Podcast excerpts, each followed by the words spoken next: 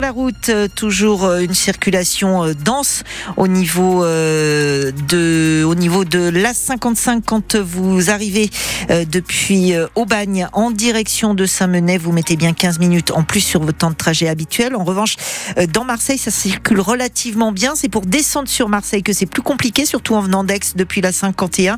20 minutes en plus depuis bouc Et puis ensuite, il faudra encore rajouter bien 15 minutes jusqu'aux égalades.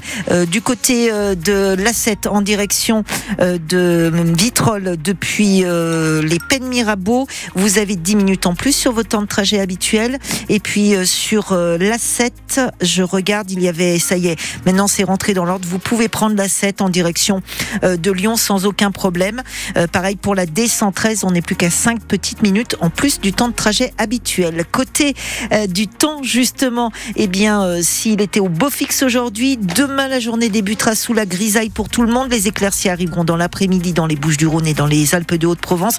En revanche, euh, le Var restera, lui, avec un après-midi bien voilé, des minimales entre 10, entre 6 et 10 degrés et des maximales entre 14 et 16 degrés. Juliette, depuis une semaine, on le cherchait partout, on était presque désespérés et le voilà revenu. Et eh oui, le soleil réapparu avec lui nos magnifiques paysages de cartes postales. Sur la côte bleue, à Carreau et son célèbre marché aux poissons, les promeneurs étaient aux anges aujourd'hui.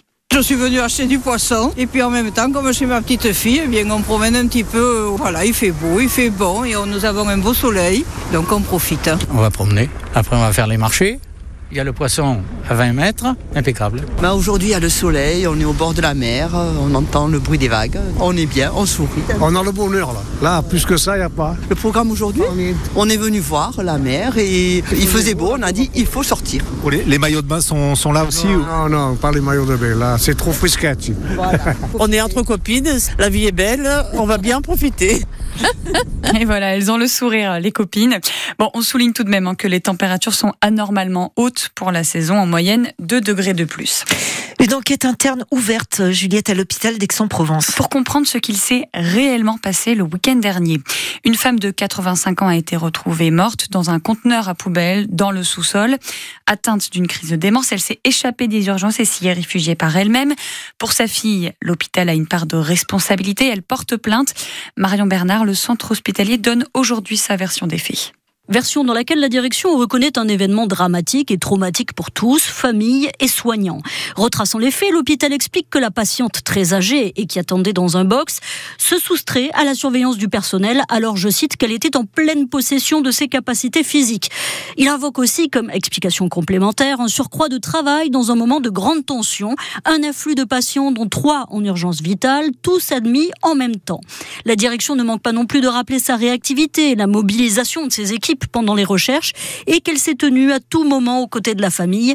L'hôpital qui promet aussi une analyse approfondie de l'événement pour qu'un tel drame ne se reproduise plus jamais. Les explications de Marion Bernard pour France Bleu Provence et le déroulé euh, des faits de la disparition vendredi soir jusqu'au dépôt de plainte hier est à retrouver sur francebleu.fr et sur l'application ici. Les urgences justement de Saint-Tropez restent fermées la nuit. En mars, comme ces derniers mois, vous pourrez vous y rendre uniquement de 7h30 du matin à 21h à cause du manque de médecins urgentistes. On vous rassure, les urgences vitales et les femmes enceintes sont quand même acceptées 24 heures sur 24. Un parapentiste rate son décollage. Et oui, sa voile s'est retrouvée coincée dans les arbres, quelques mètres en contrebas de l'aire de décollage de Signe, près de la Sainte-Baume dans le Var.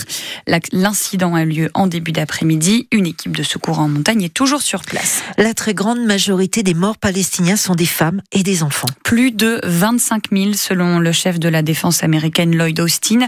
Les États-Unis espéraient un cessez le feu d'ici lundi, mais finalement, le président américain Joe Biden estime que ça prendra plus de temps, notamment à cause d'une nouvelle attaque aujourd'hui. Une centaine de Palestiniens ont été tués lors d'une distribution d'aide humanitaire dans le nord de Gaza. Le Hamas accuse Israël qui confirme que des soldats ont ouvert le feu parce qu'ils se sentaient, je cite, menacés par le mouvement de foule. France Bleu Provence, il est 18h04. C'est la plus grosse acquisition jamais enregistrée par le groupe CMA-CGM. L'armateur marseillais rachète Bolloré Logistics à presque 5 milliards d'euros. Comme son nom l'indique, c'est donc la branche logistique et transport du groupe Bolloré, notamment des espaces de stockage dans le monde entier. Le groupe marseillais devient au passage le patron de 14 000 salariés supplémentaires. Et à partir de demain, chasse aux oursins interdite. Aussi bien en loisir que pour la pêche professionnelle. C'est un mois, demi, un mois et demi plutôt que l'année dernière pour permettre à la population d'oursins de se régénérer. Dans le parc marin de la Côte Bleue, la chasse est fermée jusqu'au 14 décembre. Et au RCT, comment remonter la pente? Et réponse de l'entraîneur des Rouges et Noirs ce midi, grâce aux supporters. Pierre Mignoni a appelé à la solidarité des Toulonnais pour soutenir hein, leur équipe de rugby ce week-end face à Perpignan. Il le reconnaît, c'est un moment de crise pour le club, neuf défaites sur les onze derniers matchs, mais pour lui, c'est dans ces moments-là que le public est le plus important. Les supporters, ils ont le droit d'être en colère comme je le suis moi. Et je le comprends, je croyais que je suis content quand je rentre à la maison. Bon, et les gens non plus. Donc une fois qu'on se l'est dit, il faut qu'on se donne de la confiance, il faut qu'on se soutienne. Là, ce week-end, on a besoin de soutien. Il faut être ensemble aussi dans le dur. Voilà, donc il faut s'occuper de nous, il faut remettre les choses à l'endroit, remettre les choses, beaucoup de confiance entre nous. Mais la pression du résultat, elle va venir si on fait des, des process, des choses qui sont en place. Et aujourd'hui, nos process ne sont pas bons. Nos process ne sont pas assez précis. Voilà, ça manque de cohérence. Et c'est ça qu'il faut qu'on retrouve dans nos process pour qu'on ait le résultat. Et je crois que c'est en restant, en restant solidaire et en faisant les choses ensemble qu'on y arrive. Pierre Mignoni au micro de Sophie Glotin avec ce message clair hein, pour les supporters. Les Rouges et Noirs ont besoin de nous pour se relever. Ça se joue après-demain, samedi au Stade Mayol face à Perpignan. Coup d'envoi à 17h. Et puis du côté euh, des Noirs de Provence Rugby, ils joueront demain face à Coulommiers à la maison à partir de 19h30.